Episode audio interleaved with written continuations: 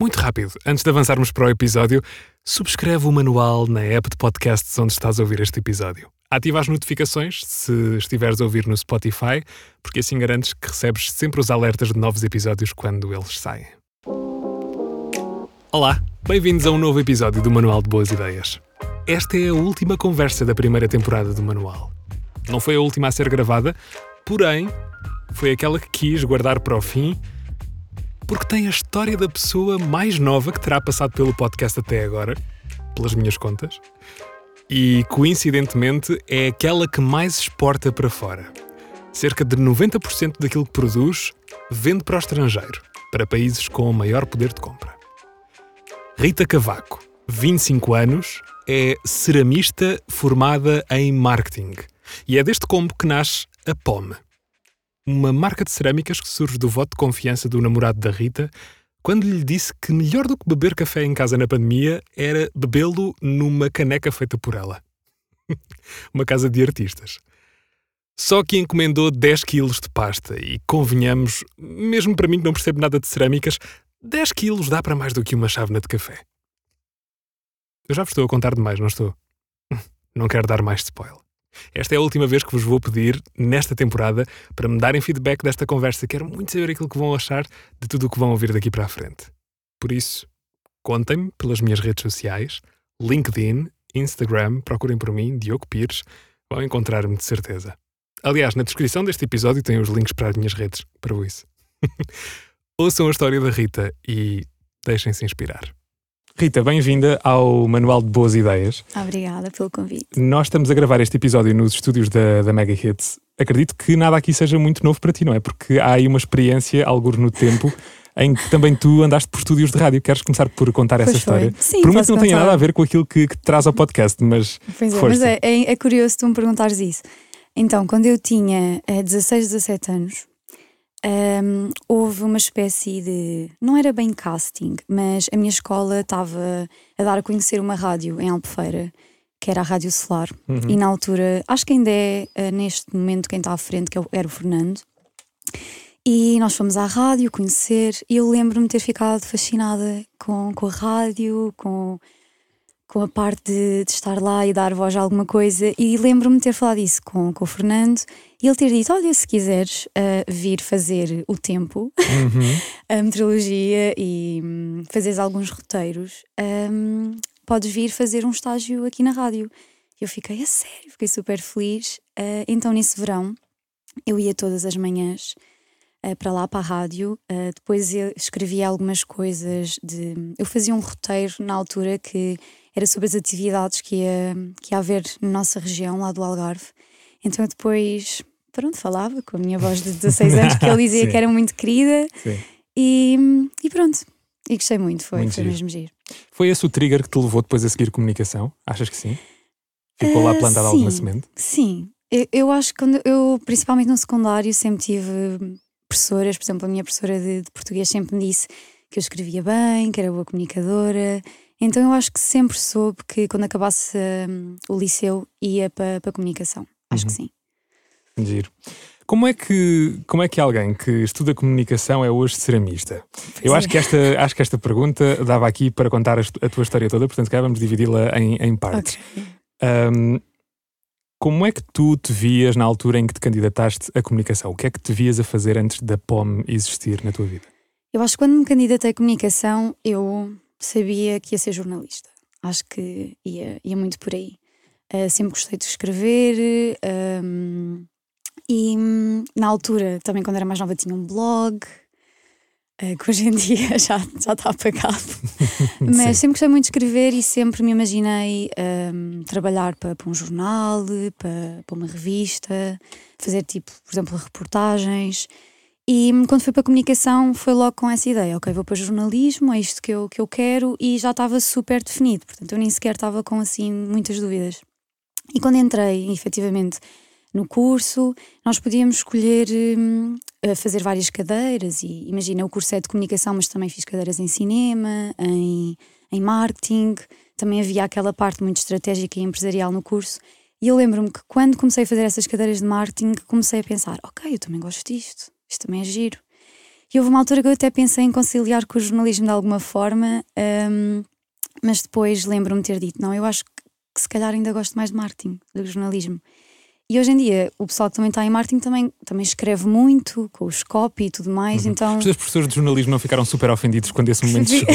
É que os meus um ficaram tão ofendidos quando, quando eu disse que não queria jornalismo. Exato, ficaram um bocadinho. Mas acho que também perceberam. Mas um, na altura, os meus professores, apesar de, de adorarem a profissão e muitos deles trabalhavam fora, uh, não eram só professores, também trabalhavam noutras revistas e noutras coisas mas eles um, diziam às pessoas: uh, vê se gostas mesmo de jornalismo, se, eu, se é mesmo o que gostas de fazer, porque é difícil quando fores para o jornalismo, é uma profissão difícil, tens mesmo de gostar do que tu fazes. Uhum.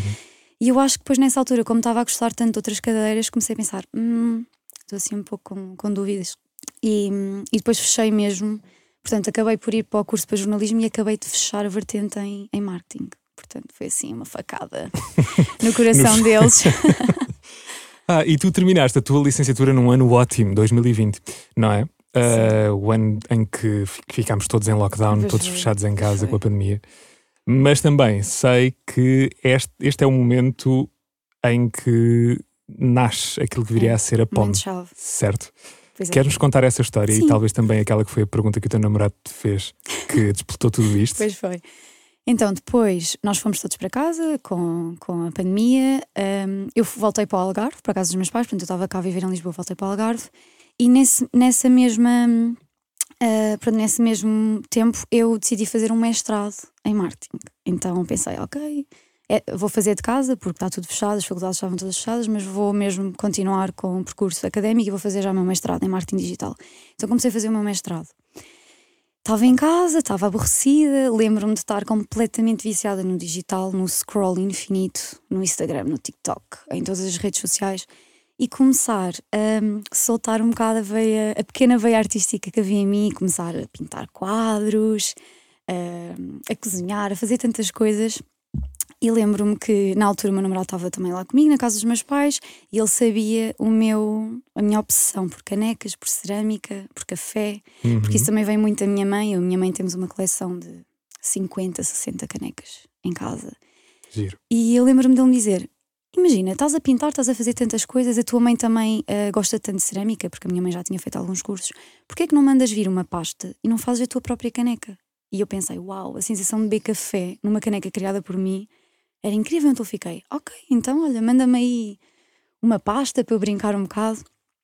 E no dia seguinte uh, tocou o senhor à porta, abriu a porta e trouxe-me tipo duas paletas com 10 quilos de cerâmica e eu fiquei, oh meu Deus, isto não vai dar para fazer uma caneca, vou ficar aqui a fazer canecas infinitas e fiquei mesmo chocada com a quantidade que ele me encomendou. Parece que ele foi tipo o primeiro a, acreditar no meu potencial.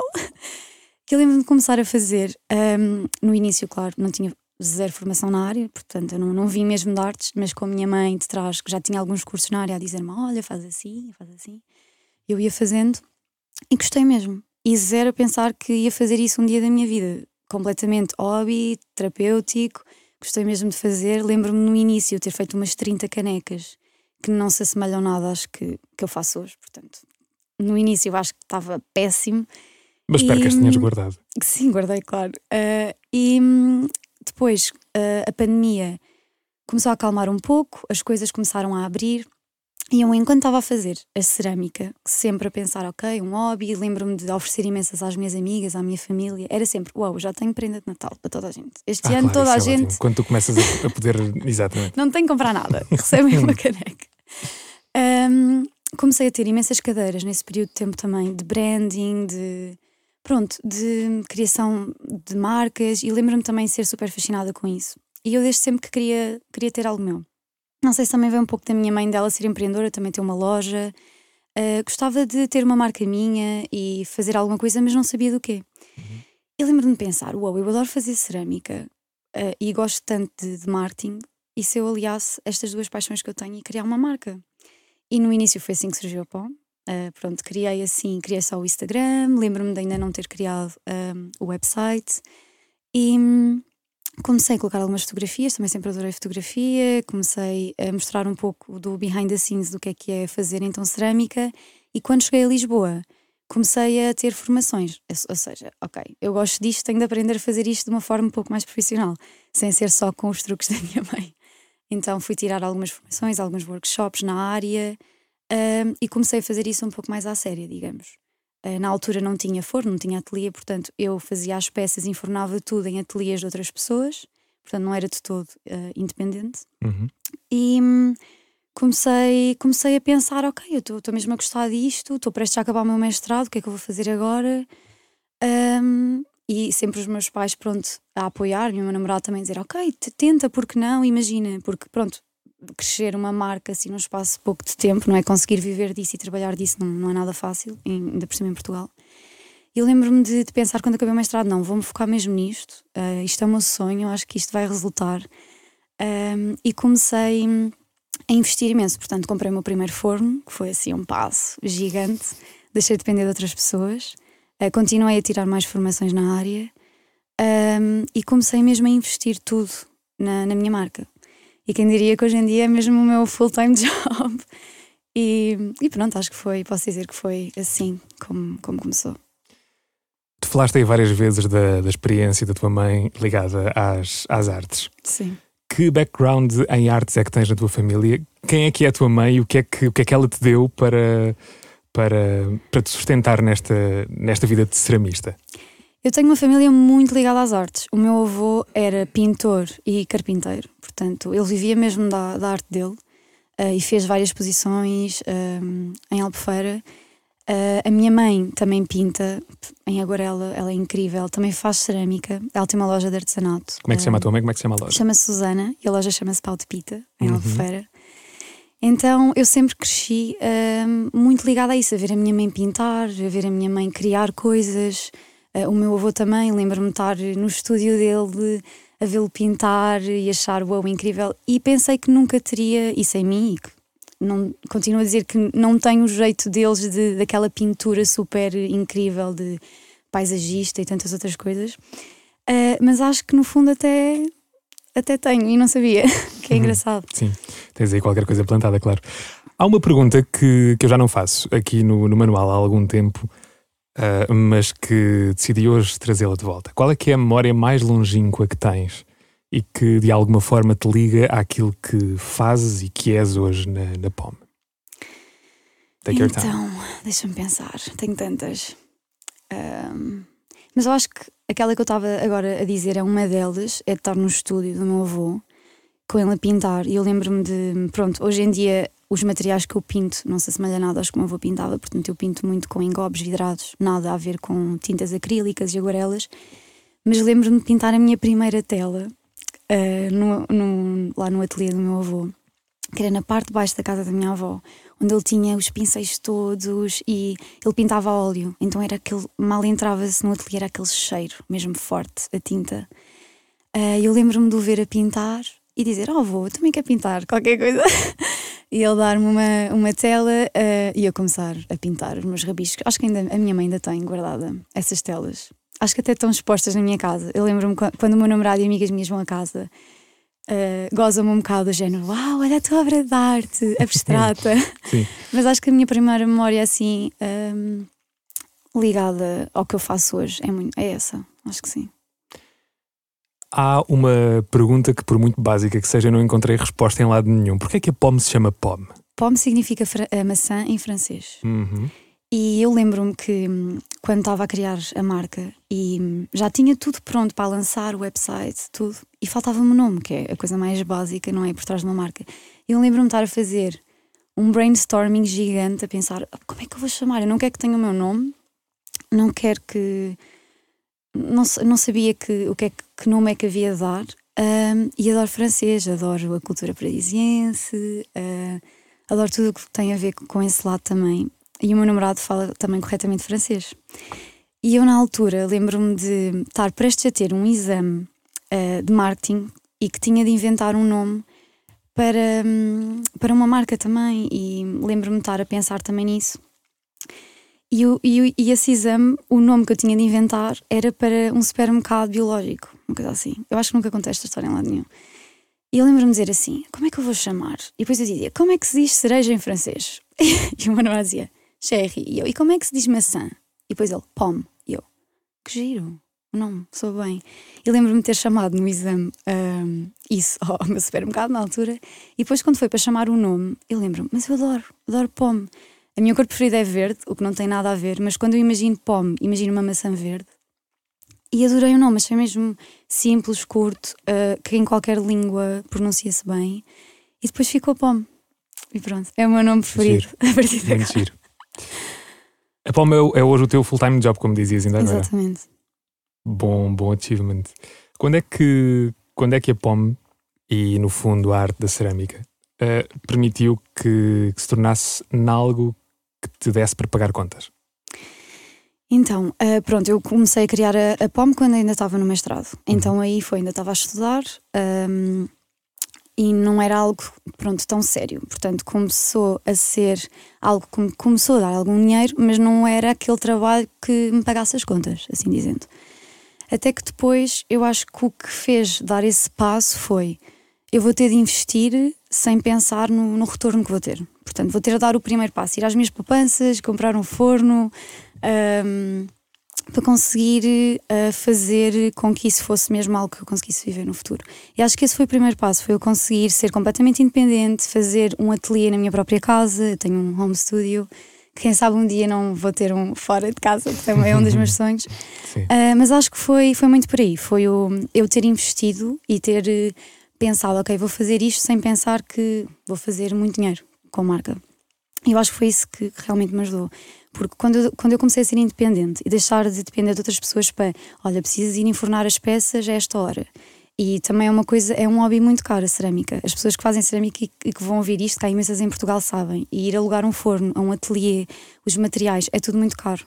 Portanto, uh, quando eu dei esse passo e comprei o forno e comecei a ser mais independente, eu acho que quando foi uh, quando a minha marca deu um bocado o salto.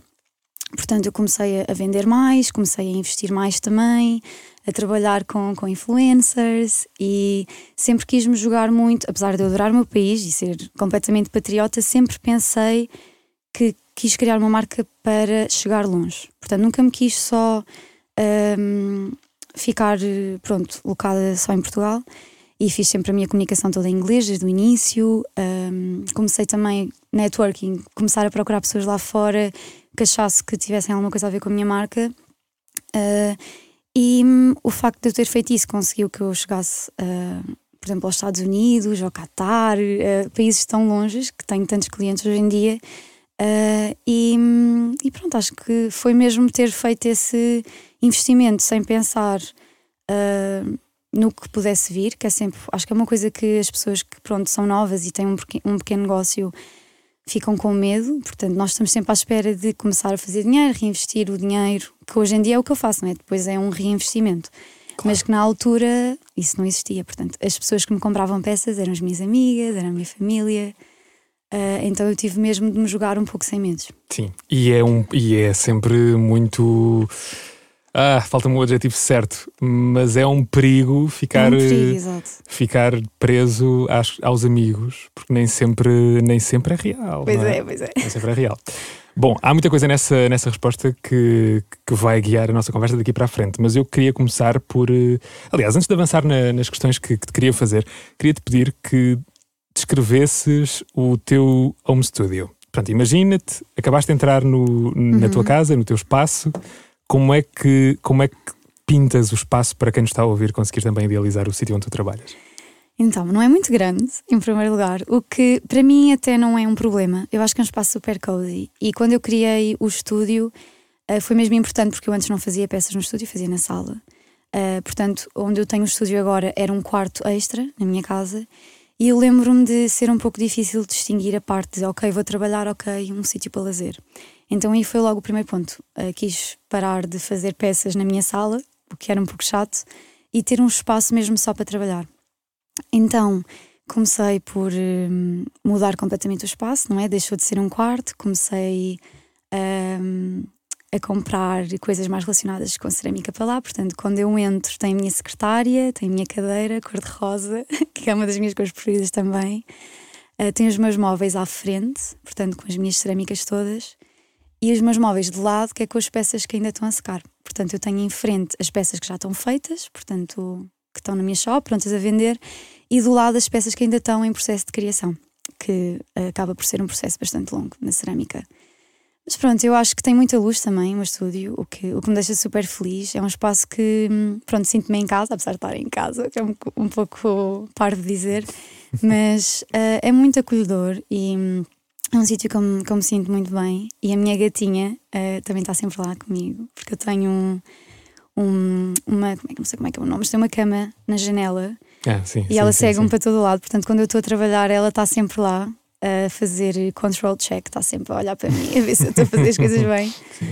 Então, pronto, acho que é assim que eu defino. Quando crias uma peça nova e a colocas à venda no, no site, em média, quantas unidades é que tens para vender na altura? Então, depende muito, Ahm, mas na altura, vou dizer ah, 50 Hum. peças, 40. Eu faço esta pergunta Por porque, porque o teu negócio é todo ele feito à mão, não é? Todos os Sim. produtos são, são, feito à- são feitos à mão por ti, Exato, sempre por só mim, por ti. Só por mim. Como é que é o processo desde a entrada de uma nova encomenda até teres a peça com o teu cliente?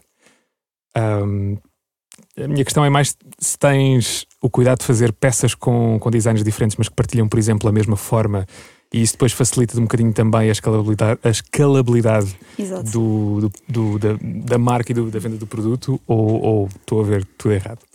Não, imagina, a, a cada peça que eu faço acaba por ser diferente, porque como eu a faço à mão, é impossível fazer duas iguais, a não ser se eu usasse moldes ou fosse uma peça muito de fábrica. Uhum. Então ela acaba sempre por ser ligeiramente diferente, mas claro que o molde da peça, eu digo que é o mesmo, pronto, pode ter uma dada a mais, uma dada a menos, mas é o mesmo. E o que eu faço é, eu tenho vários designs e tento ter várias unidades por design. Portanto, imagina, ah, 20 unidades ou 10 unidades em cada design. Um, sim, acho que vai, vai muito por aí. Portanto, as peças são todas diferentes, porque são todas, são todas feitas à mão, mas dentro dos mesmos designs tenho 10, por exemplo, com, com exatamente o mesmo design. Portanto, tens neste momento 10 unidades de, de um produto pronto a enviar se alguém te encomendar Exato. 10 unidades. Ok. Minha dúvida estava aqui no, no ponto de se eventualmente, já percebi que não, mas se eventualmente terias as bases e depois quando alguém comprava, irias então personalizar com o design específico ou não, Ah, não, caso não. partilhassem a mesma forma. Não, tenho, imagina, tenho mesmo no, no website Uhum. cada, cada design, portanto, cada, cada caneca ou prato ou whatever, com, um, com as unidades já certas Uhum. e, e sim, e a pessoa pode comprar e, e eu envio. Ao longo destes três anos, tu já tens aqui alguma experiência com, com a POM. Como é que uma marca que vende produtos feitos à mão e dentro deste regime que estávamos a falar, Sim. como é que uma marca assim cresce? Ou como é que tu Então, pensas o crescimento da POM? É mais isso? A, a longo prazo, portanto, no futuro, é isso que me estás a perguntar. Sim. E também como é que cresceu desde o primeiro dia até chegarmos aqui, onde tu hoje Então, vendes. como cresceu do primeiro dia aqui, sem ser aquilo que eu estava-te a falar de, de ser independente, acho que teve muito a ver com o marketing, que é, pronto, também a minha área. Portanto, foi bom porque eu pus em prática e materializei o que aprendi na faculdade, Uhum. o, que é, o que é perfeito. Então, sempre apostei muito na, na comunicação, ah, nas, nas fotografias com qualidade, ah, em influencers que eu acho que faz sentido. E eu acho que desde o início, por acaso, não digo sorte, porque acredito que não, tenha, não seja sorte, mas tive pessoas que, que procuraram a minha marca, portanto, procuraram comprar um produto, que depois de comprar partilharam porque gostaram e quiseram partilhar com os seus seguidores e que isso me ajudou a crescer imenso. Não, portanto, foi, foi uma das coisas que me ajudou a crescer, foi também ter pessoas do meu lado que se aliaram à minha marca e que me ajudaram a crescer, não é? Portanto, eu não faço as coisas sozinha. Claro. Ah, então acho que foi muito por aí, foi muito por, ah, por essas pessoas, por eh, partilhas, ah, por, por exemplo, apostar em ter uma newsletter e, e mandar todos os meses para, para os contactos que eu tenho. Também é uma coisa que, que sinto que, que me tenha ajudado a crescer e que faça com que a minha marca esteja mais presente e as pessoas Uhum. não se esqueçam dela. Ah, e a longo prazo, o, o que eu gostava de fazer para crescer era não ser só eu, não é? Porque neste momento eu sou designer, fotógrafa, ceramista, portanto eu faço tudo o que há para fazer e às vezes isso é, um, é uma coisa que se torna um pouco complicada e cansativa também. E gostava de crescer como equipa, portanto, crescer a minha marca, ter pessoas que junto a mim me ajudem a crescer e, hum, quem sabe, ter um estúdio maior fora da minha casa uh, com mais fornos, uh, que me permitisse aumentar a minha produção, que é uma coisa que eu Uhum. quero muito fazer neste momento, sem deixar que tenha aquela vertente manual, uh, exclusiva, única. Nunca quero que a minha marca seja uma fábrica e que as peças deixem de ter este, este lado, que eu acho que é mesmo o que caracteriza a minha marca, mas que é necessário se, se eu quero crescer. Claro. Mais uma vez, tanta coisa que, que disseste aí para onde eu quero pegar, mas talvez comecemos mesmo por, eh, por definir aqui, por realçar o facto de o marketing ser a base para um crescimento sustentado de, de uma marca. Nós falamos disto com muita naturalidade porque faz parte da nossa formação, mas há muita gente que, que ouve o manual e que, que sei que, que vem de, de áreas nada a ver com, com comunicação ou com marketing. Um, e é uma nota muito importante deixar claro que é uma parte fundamental do crescimento de Sem qualquer, dúvida. de qualquer marca, comunicá-la. E hoje em dia é tão fácil fazê-lo. Pois é. Às vezes não é fácil fazê-lo bem feito, mas eventualmente começar a fazê-lo leva a que um dia se acabe por, eh, por estar-se a, a comunicar algo bem comunicado. Seja com as redes sociais, seja com a newsletter, Claro. como ainda agora estavas a dizer. Temos tantas plataformas e instrumentos hoje em dia que, que nos ajudam a comunicar bem uma marca. É, concordo com o que estavas a dizer, nem sempre as pessoas sabem fazê-lo da melhor forma, Uhum. Mas ah, eu acho que vai, vai completamente muito por aí, Sim. por esses instrumentos que nós hoje em dia temos, que é, que é mais fácil para nós. O TikTok, que é uma coisa que eu ainda não estou muito ligada, mas que sei que em termos de, de sales e de, e de views é incrível para conseguir chegar mais longe, que é uma das coisas que eu quero agora apostar ah, este ano. Ah, mas também não, às vezes não é, não é fácil ah, ser só por aí. Portanto, eu acho que também é muito importante também o contacto físico ah, com as pessoas que gostam da nossa marca, ah, sendo fazer, por exemplo, ah, não digo workshops porque eu, eu, eu não, não dou workshops. Às vezes faço workshops com marcas que, que me pedem e que faz sentido, mas, por exemplo, eu com marca não, não dou workshops. Mas quero muito fazer uma pop-up daqui a pouco tempo ah, para conseguir estar presente com as pessoas que gostam da minha marca cá em Portugal e conhecê-las, porque acho que isso também, também é importante e perde-se muito nos dias de hoje. Portanto, o digital é bom e nós devemos aproveitá-lo para crescer, mas acho que também não nos devemos esquecer do, do contacto físico, de, de conhecer as pessoas, delas conseguirem ver a, a peça à mão e conseguirem, não só no digital, mas tocar nela ah, fisicamente. Portanto, acho que também é uma coisa boa. Eu já não sei com quem é que falava sobre, sobre isto há umas semanas, mas agora por estarmos a falar do digital e do e versus o, enfim, o mundo presencial, é? O mundo físico, hum, eu falava disto com alguém. Houve uma marca de alguém que eu conheço, agora até me fica mal não saber de quem é, mas houve uma marca de alguém que, que conheço e que até, ah, enfim, ia dizer que até passou pelo podcast, não sei. Hum, mas que contra todas as odds lançou uma campanha de, de, de correio, de carta. Uau! E tendo em conta que já ninguém recebe cartas, foi uma cena. Yeah. E Eu adoro receber cartas. eu também. acaso. Infelizmente, aquelas que recebo não são sempre as mais simpáticas, mas serviços. Ah, mas sim, esta coisa de estarmos todos a migrar de repente para, para o digital leva a que haja outros canais que, que até aqui eram o tradicional, não é? Que ficaram vazios e que se calhar se um de nós pensar em voltar Exato. lá, ah, pode ser que nasça qualquer coisa muito, muito giro. Volta e meia vamos deixando aqui estes, estes apontamentos ao longo do, do episódio, É que é sempre útil. Agora, sobre o crescimento da POM, não tens medo que ao contratar alguém se perca o teu toque nas peças? Tenho muito. Eu acho que é por isso que até agora ainda não contratei. Porque eu estou naquele, ah, naquele sítio que é um impasse enorme que eu gosto muito de ter mão em tudo. E eu acho que também é, um- é uma coisa boa, mas também pode ser uma coisa um pouco má em mim. Que não é que eu não confie nas pessoas, ah, mas tenho sempre um pouco medo. Ah, por exemplo, quando é, claro, família, meu namorado, amigas, é diferente, não é? Eu tenho ajuda de, de muitas pessoas. Tenho amigas fotógrafas incríveis, meu namorado ajuda-me imenso com o design, com, quando é preciso gravar alguma coisa, ele grava. Portanto, claro que tenho essas ajudas. Mas ma- mais na parte da cerâmica, que era onde eu gostava de, de ter alguém para me ajudar para conseguir aumentar um bocadinho a minha, promoção, a minha produção, é difícil porque eu sinto que, como sou eu a fazer as peças, é muito difícil ensinar alguém a fazer exatamente igual a mim. Portanto, eu acho que vai perder um pouco essa essência. Mas, por um lado, em termos de futuro para sempre, também não é muito viável, não é? portanto acaba por ser aquele impasse. Uh, não sei bem, se calhar não, não ir muito por aí, também já pensei ter alguém para me ajudar apenas ficar mais na parte do marketing, redes sociais e para eu ter mais tempo na criação. Portanto, como eu faço tudo, às vezes sinto que hum, perco muito tempo noutras coisas que é necessário fazer. Portanto, eu crio as peças, mas tenho de trabalhar no marketing, nas fotografias, nas redes sociais para efetivamente vendê-las. Portanto, não consigo deixar de fazer uma das coisas. Mas se tivesse, calhar, alguém a ajudar-me a fazer essa parte de, das redes sociais, tenha eu mais tempo para, para criar e se calhar consiga criar eh, mais unidades ou fazer coisas um pouco diferentes, fora da caixa. Então também estou a pensar um pouco por aí. Uhum. Mas pronto, por enquanto sou just Sim. me. tens, várias, tens várias opções para, para crescer sem nunca largar a, a, parte da produção. Sim. E tendo em conta que não, que não parece que vais largar a parte da produção daqui a pouco tempo, uma curiosidade que eu tenho é como é que tu consegues ultrapassar aqueles dias em que não tens criatividade, mas sabes que tens o compromisso que eu sei que tens, de todos os meses colocar um, uma nova Sim. coleção cá fora. Como é que isso se ultrapassa? Uh, então, eu normalmente, quando é a parte de, de, criação, apesar de ter estar sempre inspirada, inspirada para criar as peças, já é uma coisa que sai muito naturalmente. Por exemplo, fazer uma caneca, eu já estou habituada a fazer imensas, então a parte de dar forma uh, à peça já está quase como clicar num botão e, e tal. Uh, às vezes corre menos bem, a massa não está como eu quero e a moldar e, e pronto, está mais chato fazer, mas mesmo que leve mais tempo, eu chego sempre a essa parte.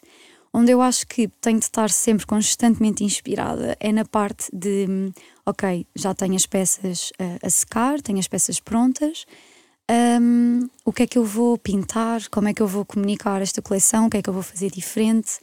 E aí é que às vezes uh, é mesmo difícil, portanto, eu normalmente as ideias surgem muito naturalmente, às vezes coisas mesmo, por exemplo, estou na casa da minha avó e estou a jantar e olho para a toalha da minha avó e digo, ai, este padrão, este padrão é giro. Vou fazer este padrão da tua toalha numa caneca.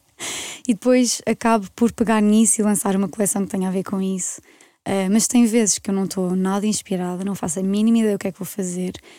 Um, óbvio que gosto muito do Pinterest, gosto muito desses sítios que nos ajudam a nos inspirar, mas que por vezes pode ser um pouco chato porque às vezes inconscientemente podemos nos estar a inspirar em coisas que já foram feitas e é uma coisa que eu tento mesmo não fazer. Um, então desligo-me um pouco das redes sociais e, e desses sítios e hum, quando posso viajo, que é uma coisa que me ajuda imenso, mas que nem sempre é, é fazível, não é? Uh, Lembro-me de haver uma altura que eu estava zero inspirada um, e os meus pais iam a Florença e disseram-me: Olha, queres vir connosco? E eu lembro-me de ter tirado férias nessa altura um, e fui com eles.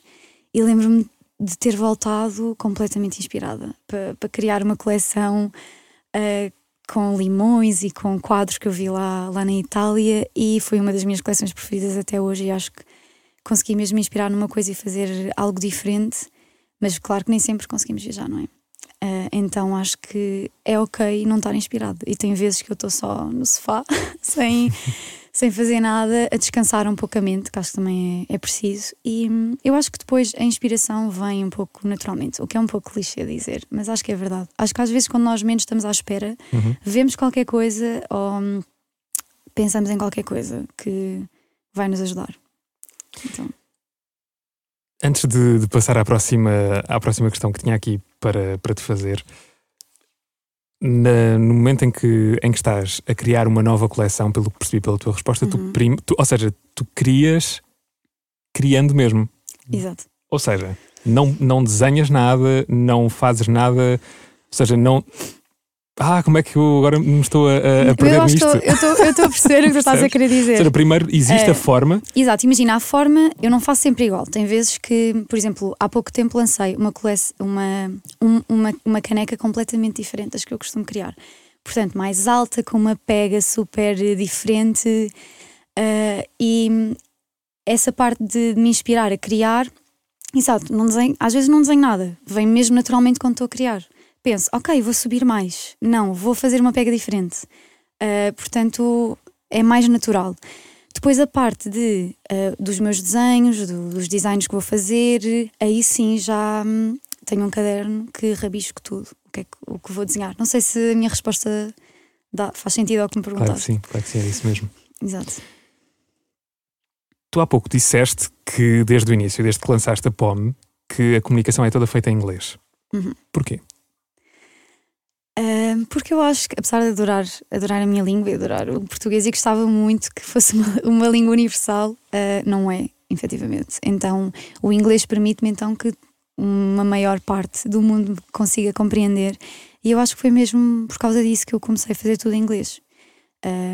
Hoje em dia, com, com as redes sociais, nós temos a tradução, portanto, por exemplo, quem não percebe inglês consegue pôr a tradução para, para português. Mas o inglês é uma língua que, que é universal e que acho que toda a gente compreende. Uhum. E foi mesmo no sentido de, ok, quero chegar mais longe um, para que todos me compreendam, tem, tem de ser assim, não, não há hipótese. Apesar de eu me sentir muito mais confortável com, com a minha língua. Mas pronto. Sim. Onde é que isso já te levou? Quanto, quanto das vendas da POM é que são exportações? Muitas. A maior parte. Uh, 80%, digamos. 90%, se calhar, por cento. Uau. Sim, eu acho que tenho um. Sim, exato. Eu tenho um, um uma grande parte uh, nos Estados Unidos, no Canadá, no Qatar, que eu fico, oh, mas como é que eu cheguei ao Qatar? Tenho muitos clientes no Qatar, o que é super fixe. Eu, fico, eu às vezes penso, Giro.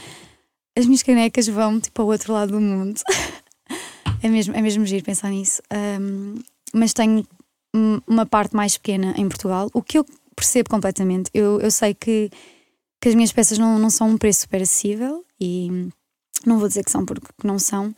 E muitas pessoas uh, às vezes custam perceber o porquê de uma caneca custar quase 50 euros. Uhum. Que eu sei que hoje em dia é, é, difícil perceber isso, principalmente em Portugal. E é normal, com os salários que nós temos cá em Portugal, acharmos isso. Não vou ser hipócrita uh, completamente. Uh, nem toda a gente tem dinheiro para conseguir comprar uma caneca a esse preço.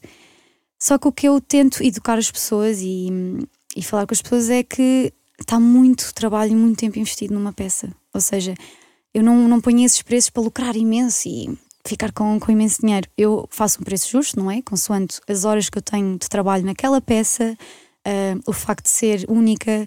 Eu às vezes até digo na brincadeira às minhas amigas que opa, querem uma, uma peça mais baratinha, vão ao IKEA, ao continente, que tem peças de fábrica um, ah, a preços incríveis, mas se querem uma peça. Quantas amizades já perdeste assim? Por acaso nenhuma. As minhas amigas são muito simpáticas no claro. que toca a isso.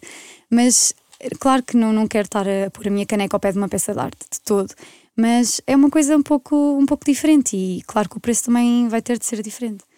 Mas eu acho que é por isso também que hum, que é mais lá fora que, que, eu tenho mais vendas, porque o poder de compra lá fora é muito diferente do poder uhum. de compra aqui. Uhum. Por exemplo, as minhas clientes do Qatar às vezes pagam mais de portes do que pagam pela peça. Eu fico, eu não gostava nada disto de ser assim, mas para a peça não chegar à partida e para eu conseguir mandá-la com uma empresa que, que seja boa, o, os portes são, são muito caros. Um, e é isso, o poder de compra lá fora é, é muito maior um, mas sinto que cada vez mais tenho mais pessoas em Portugal uh, a comprar-me comprar peças. Tenho pessoas que dizem mesmo: Eu poupei este mês para, para comprar-te algumas peças, e eu fico mesmo, mesmo feliz com isso. E claro que tenho peças a preços muito melhores. Pronto. A caneca é uma das minhas peças mais, mais baratas, mas também tenho outras peças a 15 euros, por exemplo, que é igual a, sei lá, ir uma vez ao cinema ou comprar uma peça de roupa claro na Zara, claro mas a preços muito mais acessíveis. E eu quero mesmo, não quero que a POM seja elitista de todo, quero mesmo que seja uma marca que as pessoas possam comprar e que não tenham de poupar imenso para conseguir comprar uma peça minha. Mas uh, claro que, pronto, para conseguir viver da minha marca com as poucas unidades que eu faço, porque eu faço tudo sozinha, tenho de facto de, de ter os preços um pouco mais altos. Uhum. E a exclusividade é isso mesmo. Claro. Implica isso mesmo. Como é que aconteceu tu de repente teres 90% das tuas vendas enquanto exportações? Foi algo orgânico? Trabalhaste para que isso acontecesse? Além desta questão de comunicar sempre em inglês? Sim. Investiste em comunicação no exterior? Uh, investi. Portanto, investi algumas influências lá fora. Uhum. Uh, e depois, uh, organicamente, também acabou por acontecer pessoas bastante influentes lá fora comprarem peças. E aí foi, acho que dei um salto muito grande aí. Um, mas também, pronto, eu, não, eu às vezes invisto um pouco em anúncios também para a parte uh, para os Estados Unidos, mas acho que não é muito pela parte dos anúncios. Eu acho que é mesmo de forma orgânica, com estar presente no Instagram, no TikTok, nas redes sociais, o que às vezes é, é chato termos de estar ali sempre a picar o ponto. Eu estou aqui todos os dias. Mas acho que, que foi muito por aí também. Claro que foi orgânico, mas também com trabalho, porque se eu não pico o ponto e não não estou sempre a pôr Claro, conteúdo e claro. coisas, as coisas não, não acontecem. Uhum, claro que sim. Aliás, nós tivemos aqui uma, uma conversa no, no manual ah, com o Paulo Faustino e com a Regina Santana, em que falávamos exatamente sobre isto, sobre o facto de aquilo que muitas das vezes parece que é só um dia normal, que alguém está a colocar stories ou que alguém está a aparecer nas redes, é. é trabalho e, e é pensado. Mal seria também se não fosse, não é? Claro. Veste ceramista para sempre. Eu acho que me imagino sempre a criar eh, cerâmica. Não sei se serei só ceramista. Mas eu não gosto de me fechar numa caixinha, é muito difícil, porque eu gosto de tanta coisa e às vezes é complicado. Mas eu sou muito feliz a criar. E mesmo que no futuro acho que cresça e que não seja apenas eu a criar, eh, eu quero sempre estar também lá a fazê-lo. Hum, não sei se, se faz sentido ou não, mas não sei, é uma pergunta um pouco difícil. Hum, acho que sim. Hum, também me vejo a ser outras coisas, sem ser ceramista. Mas sim, posso dizer que sim. Que outras ideias é que ainda tens por realizar? Então, eu agora muito recentemente. Jesus, isto agora, desculpa, isto agora parecia uma pergunta tipo alta definição. Não quero nada disso. não, não. Que outras ideias é que tens ainda por, por Em cima, realizar? eu agora recentemente lancei um podcast também, que é Uhum, o o Pomcast. Pomcast. Exatamente. Ahm, também ah, acho que é uma coisa que, que eu também quero agora investir. Eu gosto muito também de comunicar e também quero ah, falar sobre cerâmica, sobre café, que eu sei que é algo que nós também temos em comum Sim. e tantas outras coisas. Então criei, criei agora este projeto. Ahm, pronto, não é que eu vá ser eh, podcaster para sempre, mas também é uma coisa que, que eu me vejo a fazer. Acho que é uma forma também de comunicar de forma diferente, dar a conhecer um bocadinho mais de mim, que é, um- que é algo que eu não faço muito sequer na POM. Uhum. Ahm, mas deixa-me pensar o que é que eu me imagino mais a fazer. Eu acho que crescer como marca. Ahm, quem sabe um dia fazer uma colaboração com uma marca de café ou uma marca que, que eu goste. Ahm, e, exato, e ir crescendo como marca é algo que eu, que eu quero muito que aconteça. E é um sonho, digamos assim, continuar. Já é um sonho eu fazer o que faço. Se me dissessem há uns anos atrás que eu ia ser a dona de uma marca de cerâmica e ia ser o meu full-time job, eu ia ficar. Eu vou ser jornalista. eu não vou fazer nada disso. Ah, hoje em dia, ah, às vezes, quando penso nisso, fico, fico mesmo feliz de eu ter conseguido. Mas pronto, quem sabe no futuro, não sei. É uma pergunta difícil. Tu falaste aí do, do Pomcast. Ahm, eu vou-te fazer uma pergunta que talvez seja um bocadinho ousada. Responde se quiseres, se não quiseres, diz-me e nós apagamos esta parte. Mas já que falavas do Pomcast, porquê é que passaram 22 semanas desde que lançaste o teaser e depois o primeiro episódio? Então, ahm, pronto. O podcast, quando eu, quando eu o criei, eu quis que fosse em inglês. E apesar de eu até estar confortável a falar inglês, e eu fiz o meu mestrado todo em inglês, portanto, eu sinto que escrevo melhor do que falo, efetivamente. Ah, mas era Também algo que, que me deixava um pouco hum, reticente.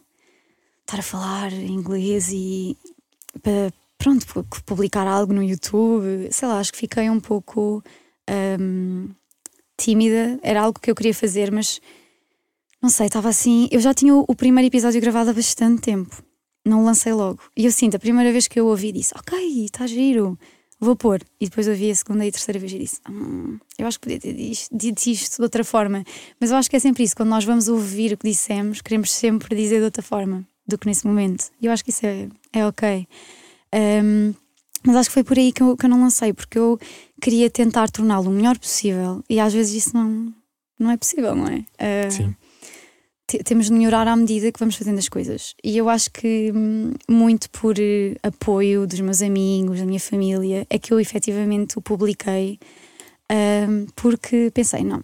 Então já eu disse que ia fazer isto há tanto tempo, vou efetivamente fazê-lo. E eu, quando digo que vou fazer uma coisa, eu sou torta.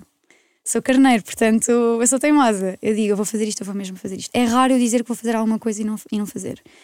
Um, então, eu sabia que o, que queria mesmo lançar e que queria mesmo investir nisso. Acho que estava a precisar de um pequeno empurrão na altura.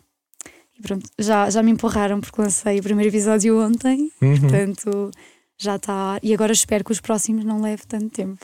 Isso está a muito giro, lançar. eu vi. Obrigada, Diogo. Há uma coisa que, que te quero perguntar, porque sei que a maioria das, das pessoas que ouvem o manual são empreendedores à espera de, da melhor oportunidade para se lançarem. Uhum. no, no mundo com o seu negócio. Como é que tu deste esse passo? Como é que foi o processo de criação do negócio da, da POM? Um, então, acho que veio muito pelo meu lado de eu quero mesmo viver da minha marca. Eu quero mesmo viver de uma marca. Na altura não sabia bem o que seria, mas eu acho que há pessoas que têm dois sonhos, têm sonhos diferentes. Por exemplo, há pessoas que querem trabalhar e querem fazer algo um, para outra pessoa. Para, e eu tenho amigas minhas que o sonho delas, e elas são super felizes a trabalhar em grandes empresas multinacionais. A, portanto, elas sonham a trabalhar nisso, um, mas estão a ajudar para os sonhos de outra, de outra pessoa, claro. E eu sempre quis muito um, trabalhar para cumprir o meu sonho. E, o, e, o meu, e o meu sonho sempre foi por aqui, sempre foi por ter algo meu. Não sei se teve muito a ver eh, com a minha família, com o meu namorado, que sempre um, trabalharam para eles, um, mas sempre quis, quis fazer isso. E depois, quando comecei então com a cerâmica, aquela história toda que eu contei, uh, e quando criei a POM, um, comecei mesmo a investir nisso para, para conseguir trabalhar nisso a tempo inteiro e que não é uma tarefa fácil. Para uma pessoa, por exemplo, que esteja a ouvir isto e que tenha uma ideia e que queira criar o seu próprio negócio, dá, dá imenso medo. Um, é, é, é, preciso mesmo a pessoa a parar para pensar se é mesmo isso que ela gosta. Se... Eu sinto sempre que se a pessoa se esforçar e se trabalhar imenso para aquilo, eu acho que é muito provável às vezes não acontecer. Leva tempo leva tempo. Mas eu acho que aos poucos vai chegar lá. Acho que é preciso ser mesmo muito resiliente um, quando se tem uma marca. Muito mesmo. Porque há coisas que correm, correm mal. Eu já chorei muito. Por causa de, da cerâmica, de, da POM. Teve momentos mesmo chatos. Uh, mas nunca pensei em desistir. Isso uhum. é uma uhum. coisa boa. Uh, Lembro-me de estar prestes a lançar uma, uma coleção e ter tudo planeado. Uh, na altura também tinha uma marca que que ia estar presente comigo, abrir o forno e as minhas peças estarem todas partidas, o forno correu mal, estava tudo a correr mal, eu tive de parar e fazer tudo novo. Portanto, aquele mês foi, foi mesmo fazer tudo novo, voltar, e é difícil quando as coisas correm mal e temos de fazer tudo outra vez, e o tempo que se perde ali, o investimento que se perde ali. Mas vai haver momentos desses, mas depois também vai haver muitos momentos bons. Vão ser mais bons do que maus. Uh, mas vai sempre haver momentos em que nos vai apetecer, hum, não digo desistir, mas parar um pouco. Mas eu acho que é preciso mesmo ir uh, com força. Seria esse um dos conselhos que dirias a alguém que está agora a pensar começar? Sim. E pode parecer, pronto, é um bocado hum, chato estar a dizer isto, uh, porque para uma pessoa que, que está a começar não quer dar logo tudo, mas eu acho que é mesmo importante fazer as coisas logo certas. Por exemplo, um, tenho amigas minhas que também estavam a criar uma marca e que me pediram alguns conselhos e nunca seja o XPTO do marketing para estar a ajudar, mas claro que, que ajude e, e digo o que eu acho mesmo que, que faz sentido. Um, e, e disse logo: faz um website. E a pessoa, ah, não, eu aceito as encomendas por mensagem privada. E eu digo: não, é um investimento, não é? Porque nós temos de pagar Shopify, whatever, temos de pagar o site todos os meses e é um investimento para uma pessoa. Portanto, eu já estou a investir sem ter qualquer tipo de retorno. Mas eu digo sempre: uh, tens de fazer no início, portanto, as coisas como deve ser. E há pessoas que têm um pezinho de meia quando estão a fazer uma marca, porque esse, esse investimento inicial é sempre necessário. Então eu digo: cria um website, faz as coisas mesmo de forma profissional, compra o teu domínio. Um, porque é mesmo importante. Isso, se queres mesmo ter uma marca que chegue longe, chegue lá fora, uh, que consigas viver dela, uh, isso de mensagens privadas está, está, muito ultrapassado. Sim, e a credibilidade que, que vem com o facto de teres a tua própria sim. pegada no, no digital. Claro, mas isso é uma coisa mesmo básica. Quase toda a gente hoje em dia já, já percebe isso. Uhum. Até porque é uma eh, coisa relativamente acessível. Sim, claro. Para quem está a ouvir e não, e não tem noção, nós hoje em dia conseguimos registrar um domínio por 10 euros. Exatamente. Consegues abrir uma loja Shopify talvez por 1 euro nos primeiros 3 meses. Uhum. Portanto, se, portanto, tens 3 meses para fazeres o que quiseres para que aqueles 3 euros pois sejam é. voltem à tua conta. Parece-me que 3 euros de volta não é assim tão complicado quanto isso. Portanto, hoje em dia as ferramentas estão muito mais ao dispor de todos nós. Exato. Mas que conselhos é que eu, que eu poderia dar mais? Portanto, eu acredito muito, e eu lembro-me quando estava no, no meu mestrado, eu tinha professores que são completamente contra o mercado de influencers ou o marketing de influencers. Uh, são muito mais, ok, temos de investir para, para outro tipo de coisas. Para anúncios, ads, ads, ads, ai desculpa, estou mexer muito no microfone. Uh, anúncios, uh, pronto, publicidade mais tipo billboards, televisão, rádios, coisas assim, que é muito mais caro, como é óbvio. E eu lembro-me de dizer: não, o mercado de influencers é incrível. E eu vejo isso no, nos, meus, nos meus sales, não é? Não é a única coisa que me ajudou a crescer, mas foi uma coisa, é uma coisa que ajuda mesmo muito. E mesmo um, user-generated content, tipo as pessoas comprarem uma peça, tirarem uma foto e colocarem nas redes sociais. Por exemplo, isso é mesmo, é mesmo importante e sinto que foi mesmo um, um patamar forte no, no crescimento da minha marca. E hum, acho que é uma coisa que, que, deviam realmente apostar. Mas não pode ser feito de forma aleatória, ou seja, por, por números, por exemplo, ou ah, esta pessoa tem imensos seguidores, tem imensos likes, vou-lhe mandar qualquer coisa. Uhum, Porque às é vezes não, não é fácil chegar a essas pessoas, não é? Não conseguimos uma pessoa com milhares de seguidores mandar um e-mail a dizer posso-te mandar uma coisa? uh, ou manda-me o teu orçamento para quanto é que tu queres para pôr uma foto da, da minha peça não é bem assim que funciona, claro. Então acho que é mesmo importante fazer um target mesmo bem definido de ok, eu quero investir em influencers, quero mandar para alguém, então essa pessoa tem mesmo de fazer sentido. Gosta de café? Se não gosta de café, não. Ou de matcha, que hoje em dia é uma coisa que não bebe café, bebe matcha, mas que, que não faça sentido, é, é logo um X. Uh, por exemplo, no meu caso, se, se é uma pessoa que gosta de decoração, se gosta de de, de, estar em casa, de beber um café em casa, porque claro que a minha marca veio de pandemia, veio muito de passar tempo em casa. Uh, acho que essas coisas, pronto, é importante, é importante, pensar. No caso da minha marca, estou a dar estes exemplos aleatórios, mas claro que depois a pessoa para a marca dela uh, irá pensar uhum. no que faz sentido. Mas eu acho que o, o influence marketing hoje em dia é muito poderoso, mesmo, muito poderoso. Uh, se nós fizermos as coisas mesmo como deve ser e bem bem um target e ter certeza que aquela pessoa às vezes é um flop, às vezes podemos mandar para, para alguém e ser um flop. Uh, mas pronto, acho que é uma coisa também boa para, para as marcas que estão a começar a apostar e hum, eu acho que também ter uma relação bastante próxima com os clientes.